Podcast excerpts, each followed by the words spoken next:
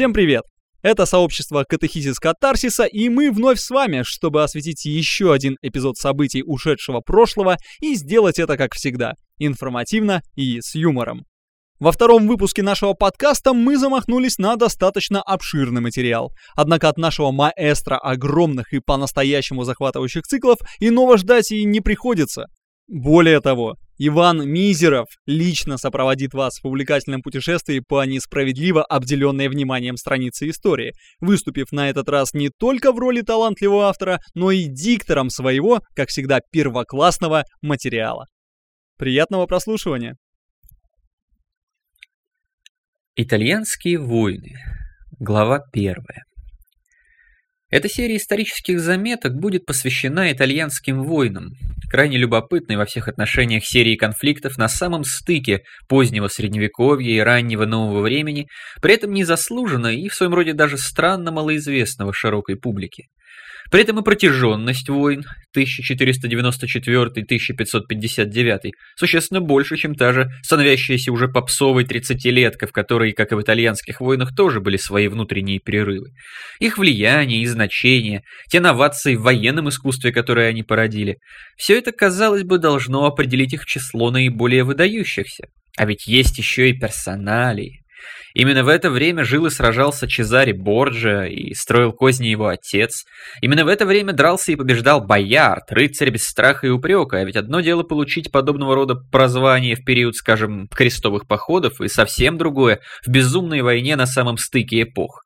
Такие знаменитые фамилии, как Сфорца, Гонзага, Медичи и, конечно же, Габсбурги, которые именно из итальянских войн вышли как почти властелины католической Европы.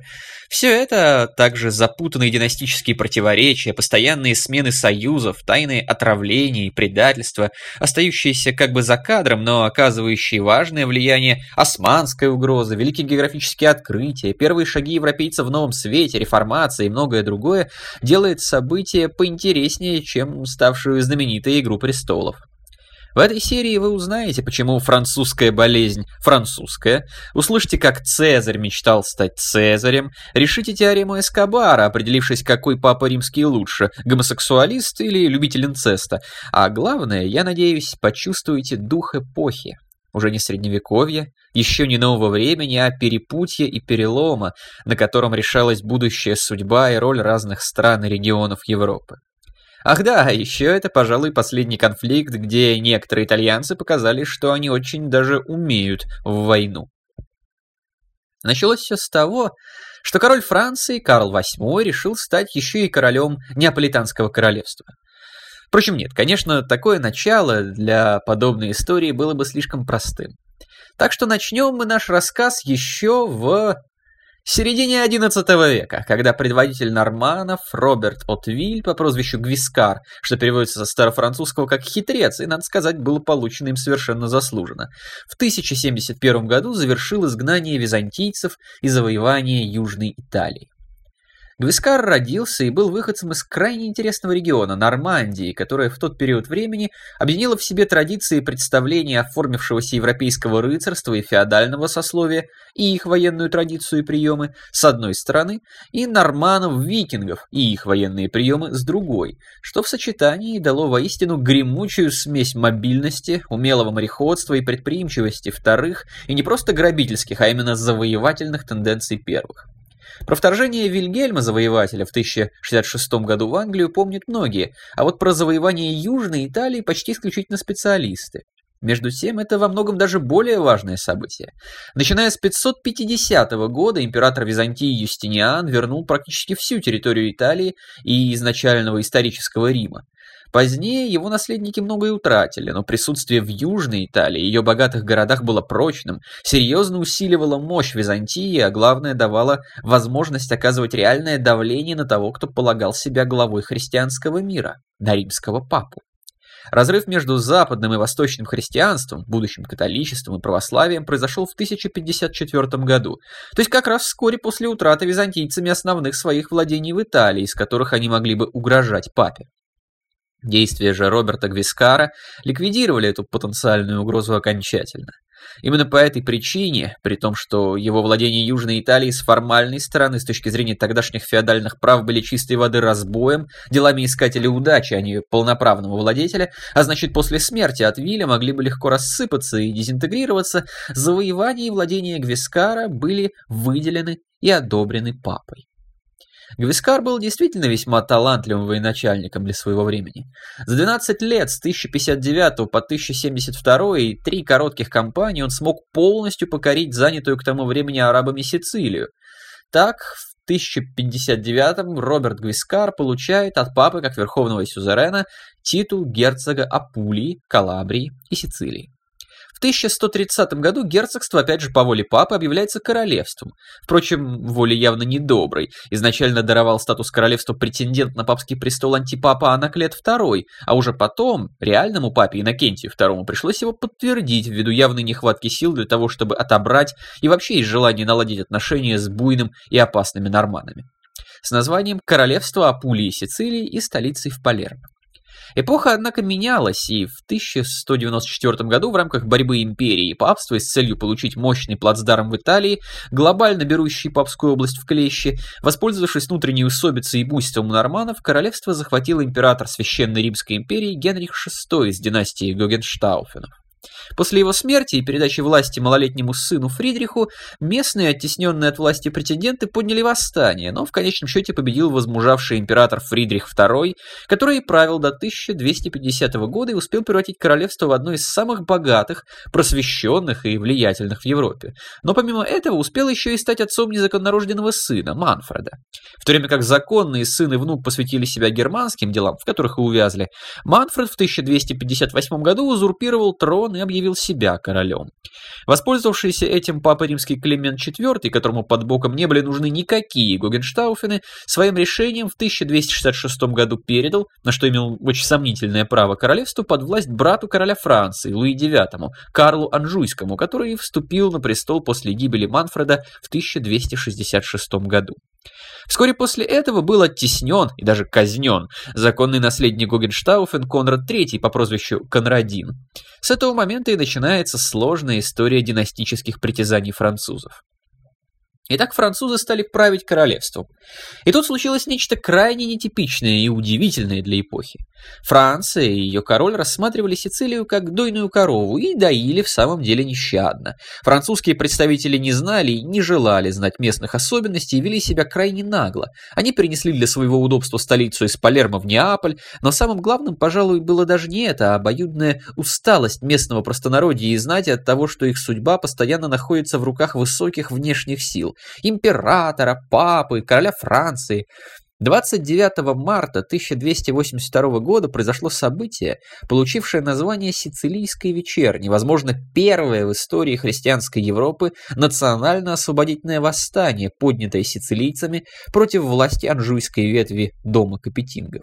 Почему вечерня? Согласно наиболее распространенной версии, восстание началось на Пасху 1282 в результате случайного события. Когда сицилийцы праздновали воскресение из мертвых Иисуса, 29 марта 1282 на площади около церкви Святого Духа появилась группа французов, пожелавших принять участие в празднике. Сицилийцы их встретили очень холодно, но французы все равно настойчиво пытались присоединиться к празднующей толпе. Французы вели себя нагло, полагая, что они господа положения. Среди французских чиновников был королевский сержант, по имени Друэ. Он выволок из толпы молодую замужнюю женщину и стал домогаться ее. Этого ее муж никак не мог стерпеть, он выхватил нож и заколол наглеца. Французы ринулись было мстить за него и неожиданно для себя оказались окруженными толпой разъяренных сицилийцев, вооруженных кинжалами и мечами. После короткой схватки все находившиеся на площади французы были убиты, ни один из них не избежал сицилийских клинков. В этот момент зазвонили к вечерне колокола церкви Святого Духа и всех остальных церквей. Есть еще иная, вероятно, более милая сердцу нынешнего Анона версия. Согласно ей, жители Палермо устроили празднество за пределами города. Французская стража на воротах стала обыскивать их всех и под предлогом поисков оружия принялась ощупывать груди женщин. Это привело к тому, что разгневанные сицилийцы атаковали французов камнями, а затем и оружием, и перебили их всех. Когда об этом стало известно, все города Сицилии восстали против французов. Тогда, напившиеся досыта крови сицилийцев и вызвав на себя их яростный гнев, французы отдали не только неправедно нажитые богатства, но и свои жизни. Так или иначе, но очень скоро восстание заполыхало по всему острову. Сицилийцы врывались на постоялые дворы, посещаемые французами, и жилища французов и беспощадно истребляли их всех, не щадя никого, ни мужчин, ни женщин, ни детей. Даже сицилийские девушки, вышедшие замуж за французов, были убиты вместе со своими мужьями. По преданию, повстанцы, чтобы выявить французов, которые пытались скрыться под видом местного населения, показывали всем нут и требовали сказать, что это такое. Так как сицилийское название нута «читчери» было труднопроизносимым для французов, то это слово послужило проверочным для их выявления по произношению. Любого, кто не прошел такую лингвистическую проверку, убивали на месте. После истребления и изгнания французов сицилийские повстанцы начали создавать руководство восстания и решать, что делать дальше. Изначально в их намерениях было установление полностью собственной власти, ни много ни мало провозглашение республики. Почти сразу представители всех районов города и цехов собрались вместе и провозгласили Палермо коммуной, избрав ее главой рыцаря Руджеро Мастранджело. В качестве заместителей ему назначили Энрико Баверио, Николо де Ортовелла и Николо де Эбдемиона, а также пятерых советников. К папе римскому были отправлены послы с письмом, в котором сицилийцы просили его взять новосозданную коммуну под свое покровительство. Однако вскоре стало ясно, что папа смотрит на произошедшее крайне отрицательно. Карл I Анжуйский обещал сицилийцам реформы в управлении островом, что, однако, не встретило особого отклика среди повстанцев, потому как одновременно стало известно, французы высылают карательные войска. В этот момент сицилийцы принимают очень мудрое и прагматичное решение. Понимая, что своими силами с врагом они едва ли совладают, они отказываются от идеи республики и на своих условиях приглашают править своей землей короля Арагона, существенной части христианской Испании, включающей современную Барселону, Каталонию и часть других областей, Педро III. Тот соглашается, и 4 сентября 1282 года, почти сразу после прибытия на остров, коронуется в Палермо королем Сицилии. Началась война, в которой основными противниками стали уже не сицилийцы и французы, а французы и арагонцы, причем по преимуществу сражения происходили на море. По мирному договору 1302 года, ввиду фактически патовой ситуации, произошел раздел. Сын Педро III, Федериго II, получал Сицилию, а французы сохранили владение на континенте со столицей в Неаполе. Теоретически, после смерти Федериго Сицилия должна была вернуться под власть Анжуйского дома, но в реальности его наследники и не подумали этого сделать.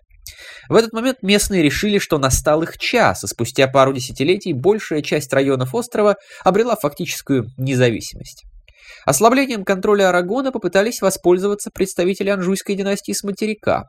Несколько вторжений стали началом новой войны, впрочем, куда менее значимой, чем первая. Ее итогом стала очень характерная для Средневековья даже не патовая ситуация, а петля. Сицилия окончательно закреплялась за Арагонской династией, но как правители острова они в свою очередь были вассалами анжуйцев с материка. Важно это по той причине, что отношения династий стали налаживаться.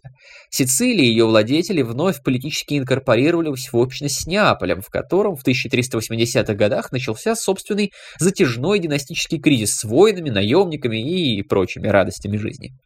Франция в это время была полностью занята Столетней войной, и местные анжуйцы стали действительно местными, а потому слабыми. В какой-то момент бездетная неаполитанская королева, одной из враждебных друг другу ветвей партии Джованна II, находясь в безвыходном положении, призвала на помощь Альфонса V, короля Арагона и Сицилии, и усыновила его. Альфонс, в отличие от французов, довольно быстро стал опираться на силы Арагона, победил в борьбе, а в 1442 году Альфонса V признал королем Неаполя и папа, сюзерен королевства. Таким образом, и Сицилия, и Неаполь стали владениями Арагонского дома, который мирно и толково правилами в лице Альфонса до 1458 года и куда менее толково в лице его сына Фердинанда, который оказался весьма поганым монархом и очень многих настроил против себя.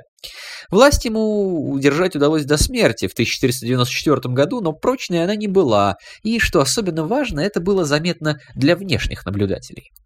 Тем временем в Европе происходили серьезнейшие изменения. В 1453 победой французов завершилась Столетняя война. Помимо массы прочих последствий, это привело к тому, что, во-первых, существенно укрепилась французская армия, а во-вторых, не менее существенно усилилась власть короля вообще и его роль как главнокомандующего войском в частности. Уже в битве при Кастильоне 17 июля 1453 последней масштабной битве войны, где 10 тысяч французов на голову разгромили 9 тысяч англичан, потеряв 100 человек и уничтожив до 4 тысяч бойцов противника, огромную роль сыграла французская артиллерия, до 300 орудий, которая обрушила всю свою мощь на пытавшихся штурмовать лагерь англичан. В сочетании с начавшейся в Англии войной Алой и Белой Розы, которая надолго устранила ее как серьезного противника, Франция получила возможность собирать значительные эффективные силы, которые могла двинуть туда, куда считала необходимым, чем немедленно и воспользовалась для консолидации владений, которые считала своими. К 1488 году к Франции была фактически присоединена Британь, которая до этого момента была, по сути, независимым герцогством. В это же время король Франции в качестве приданного невесты Марии Бургундской получил часть Артуа и самой Бургундии, столь могущественной еще совсем недавнем прошлом, когда бургундцы вместе с англичанами господствовали повсюду. Другое важнейшее событие, произошедшее в том же году, взятие штурмом 29 мая 1453 османскими силами Великого Константинополя и конец Восточной Римской империи, Византии. Османы к этому времени уже давно были в Европе, далеко продвинулись, и от былого величия арамеев не осталось и следа, но тем не менее психологическое воздействие было велико. Османскую опасность наконец почувствовали в Центральной и Западной Европе. Стало очевидным, что османы полностью покончили с Византией, ее окружением и регионом, как очевидно было и то, что на этом их натиск не остановится. Еще до этого, в 1444 году, османы одержали впечатляющую победу при Варне, а в 1456 впервые штурмовали Белград с общим замыслом вторгнуться в Венгрию. Пока благодаря талантам и храбрости Яноша Хуньеля безуспешно, но это было явно лишь начало. В забытой богом Валахии на окраине Европы вел свою жесточайшую непреклонную борьбу с османами Влад III Цепеш, более известный как Дракула. Но стоило ему умереть в 1476 как и там реальное сопротивление окончилось. Сочетание этих двух факторов и стало главной причиной события, с которого я и начал. Итак, король Франции, Карл VIII, выступил с войском в Италию с целью силой затребовать себе корону Неаполитанского королевства, на которое он имел весьма запутанные и неопределенные права. Тут стоит немного сказать о самом Карле. 22 июля 1491 года скончался почти чудом вырвавшийся из ничтожества к победе король Карл VII, последний из французских монархов, чье правление пришлось на Столетнюю войну, дед нашего героя. Наследовал ему Людовик XI. Этот человек получил образ в литературе и искусстве и в действительности был чрезвычайно талантливым интриганом, который и придал окончательно французской монархии черты абсолютной. Властолюбивый, скрытный, черствый, Людовик был тонким психологом. Он без войны путем подкупа сумел возвратить Франции Пикардию, интриговал против герцога Бургундского, вмешивался в английские распри между Ланкастерской и Йоркской розами, держа Англию на расстоянии от своих дел. Он сокрушил влиятельнейший дом Арманьяк, маньяков, присоединил к домену короля Пуату и Гиень, но главным его соперником и врагом был герцог Бургундии Карл Смелый, полная его противоположность по характеру и методам. И хотя в определенный момент все висело на волоске, Людовик переиграл Карла. Франция укрепилась, а для Бургундии начался неуклонный закат. Скупой, ведший массу новых налогов, он наполнил казну, наплевав и на собственный комфорт и престиж, и на всеобщую ненависть подданных. Под конец жизни король поселился в уединенном замке Плессиля-Тур, где жил как в тюрьме, окружив себя иноземной шотландской гвардией, никому не доверяя.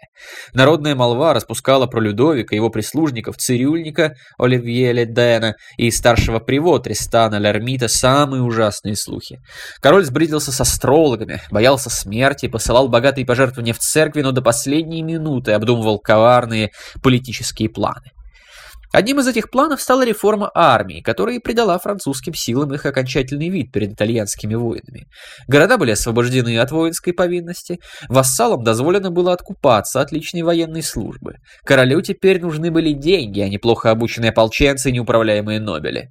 Главную массу наемной пехоты составляли швейцарцы, а всего у Людовика было до 50 тысяч хорошего войска, дисциплинированного, беспрекословно подчиняющегося королю и слаженного.